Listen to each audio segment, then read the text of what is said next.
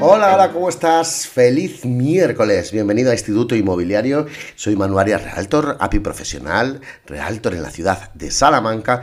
Y como siempre, es un placer intentar acercarte contenido inmobiliario que te pueda ayudar en tu día a día como profesional inmobiliario. Ya sabes que este es un podcast que hago con la intención simplemente de ayudar a mejorar nuestra percepción, la percepción de este sector que tanto nos apasiona, el sector inmobiliario. Y hoy, para intentar ayudarte en tu profesión, en tu día a día, eh, quiero hablarte de la salvedad de una objeción muy común que nos encontramos, que es esa de cuando vas a establecer, establecer el precio de venta de una propiedad con un propietario y el mismo te dice no, porque según este valorador, por ejemplo BVA, mi casa vale no sé cuánto.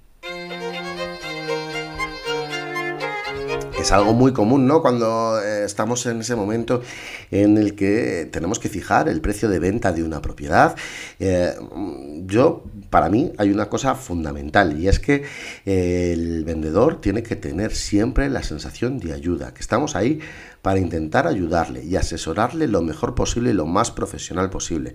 Y cuando él tiene esa percepción, es verdad que muchas de estas objeciones las libras, ¿vale?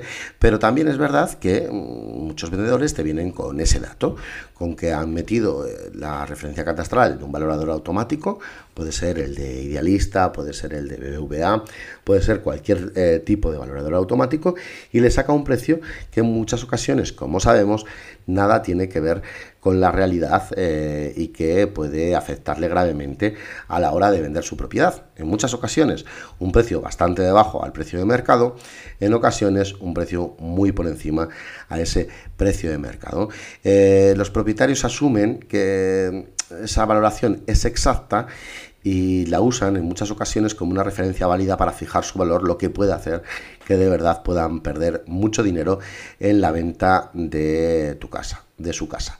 Para ello tenemos una oportunidad. Ahí debemos demostrar nuestro conocimiento del mercado y educar al propietario que esos valoradores automáticos no deben ser usados como única referencia para establecer un precio. Ya sabes que un valorador automático es ese servicio que combina los datos estadísticos en un modelo matemático con bases de datos de propiedades a la venta y transaccionales eh, realizadas para calcular los valores de las propiedades. Eh, la mayoría comparan los valores de propiedades similares en el mismo espacio de tiempo. Muchos tasadores, incluso los fondos de inversión, los utilizan para valorarlos y algunos, eh, pues como sabes, los utilizan también los consumidores. Los informes están programados por tecnologías que usan algoritmos que permiten en segundos obtener valores. Habitualmente eh, contienen ambos, uno que recorre datos de transacciones pasadas, como te decía, con un análisis regresivo de las mismas, y un índice de ventas que se repiten con, ambos. Se sopesa su importancia y se extrae un precio estimado. Las ventajas, pues que son rápidos y sencillos de usar y son baratos comparados con pedir una tasación oficial. Eh, las desventajas, mm, para ser válidos, necesitan mucha cantidad de datos, mucha cantidad de testigos y no proporcionan un valor exacto para cada propiedad analizada. Trabajan con medias no específicas y proporcionan valores que no tienen en cuenta la evolución del mercado. Eh, ¿Cómo nosotros podemos eh, librar esa objeción que nos dan los propietarios cuando nos vienen como cierto eh, utilizando uno de estos valoradores? Que, por cierto, tú en tu día a día como agente inmobiliario, por supuesto, debes utilizar y debes controlar. yo, para mí, creo que para librar esta objeción debes hacerlo antes de que el propietario lo comente, anticiparte. Eh, de hecho, se lo puedes decir, le puedes decir, eh, seguramente ha visto ya algún valorador automático para su propiedad, me he anticipado y vamos a ver cuatro de los más conocidos, por ejemplo, o tres, y le presentas los precios de mm, BVA, Idealista Data, eh, caso de Fotocasa o cualquier otro valorador automático que tú estés utilizando, Better Place, el que sea, ¿vale? Él mismo ya ahí va a ver que los diferentes valoradores le dan gran diferencia de precio. Por ejemplo, uno le puede dar sobre la misma propiedad, sobre su propiedad, 200, otro le puede dar 250.000, otro le puede dar 175.000, y ahí ya tú le estás presentando ese dato y le estás diciendo mm, que de cuál de ellos, eh, cuál de ellos tenemos que tener en cuenta que él está teniendo en cuenta uno, ese que a lo mejor te quiere presentar, pero que, como verá, eh, eh, hay diferentes eh, versiones del precio en el que puede vender su casa mm, con respecto a otros valoradores. Tú debes explicarle cómo funcionan los mismos y por qué tiene que tener cuidado cuando, em, cuando los utiliza. Yo creo que lo que debes hacer es elaborar un resumen que muestre las casas a la venta en esos momentos y compararlos con la suya.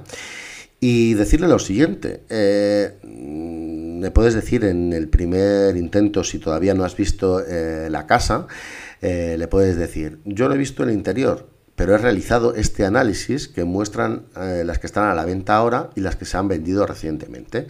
Esto nos da una idea exacta del mercado actual y nos aporta un rango en el que situar su casa en el mercado. Em, algunos detalles muy importantes que hay que decirle que todo representa un valor válido para hoy, que pueden cambiar abajo o arriba según la actividad en la zona. Puede ser un momento en el que no haya ninguna propiedad en venta en esa misma zona. Incluso puede ser un momento en el que se han vendido muchas propiedades en esa zona y eso puede alterar eh, los, los precios de los valoradores. Segundo, eh, que esos valoradores, por supuesto, no conocen la propiedad y no tienen en cuenta las condiciones. Puede haber mejoras o al revés, reparaciones que necesite la propiedad y que esos valoradores no están teniendo en cuenta. Tercero, eh, hay que hacer ese análisis el día que saque a la venta la casa. Si en ese momento todavía no la va a sacar a la venta y solamente quiere un precio orientativo, tiene que tener en cuenta que esos valores cambian dependiendo, como hemos dicho antes, de las condiciones del mercado.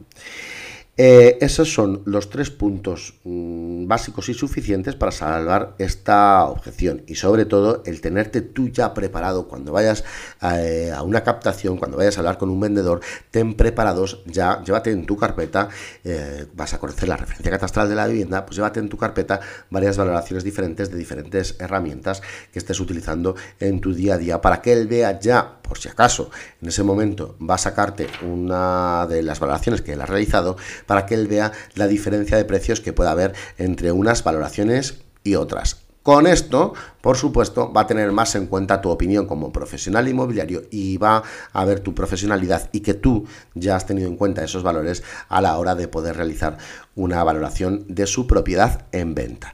Espero haberte ayudado con este episodio. Yo sé que es algo mm, que tú como gran profesional ya lo estabas haciendo, pero nunca viene de más recordar eh, cómo se libran determinadas objeciones para no tener un problema en el futuro. Espero haberte ayudado con este episodio. Ya sabes que si tienes algún comentario que decirme, si quieres decirme que tú lo haces de otra forma, que, te funciona, lo que sea, por supuesto aquí estamos todos para ayudarnos, lo comentaré en un nuevo episodio si así lo haces y, entre todos mejorar, eh, mejorar nuestra calidad de servicio, mejorar nuestra profesión inmobiliaria de cara a todas esas personas que están ahí fuera y que de verdad no lo saben, muchos de ellos, pero nos necesitan y nos necesitan probablemente en este momento más que nunca.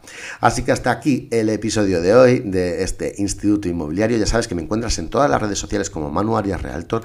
Allí me puedes escribir, soy más activo en Instagram, pero me puedes escribir por donde quieras. También estoy en LinkedIn, en Twitter como Manu Arias-C y en Facebook Manu Arias Realtor. Allá donde quieras, déjame tu feedback, dime que has escuchado este episodio y en qué te puedo ayudar en un episodio futuro. Mañana volvemos. Chao, chao.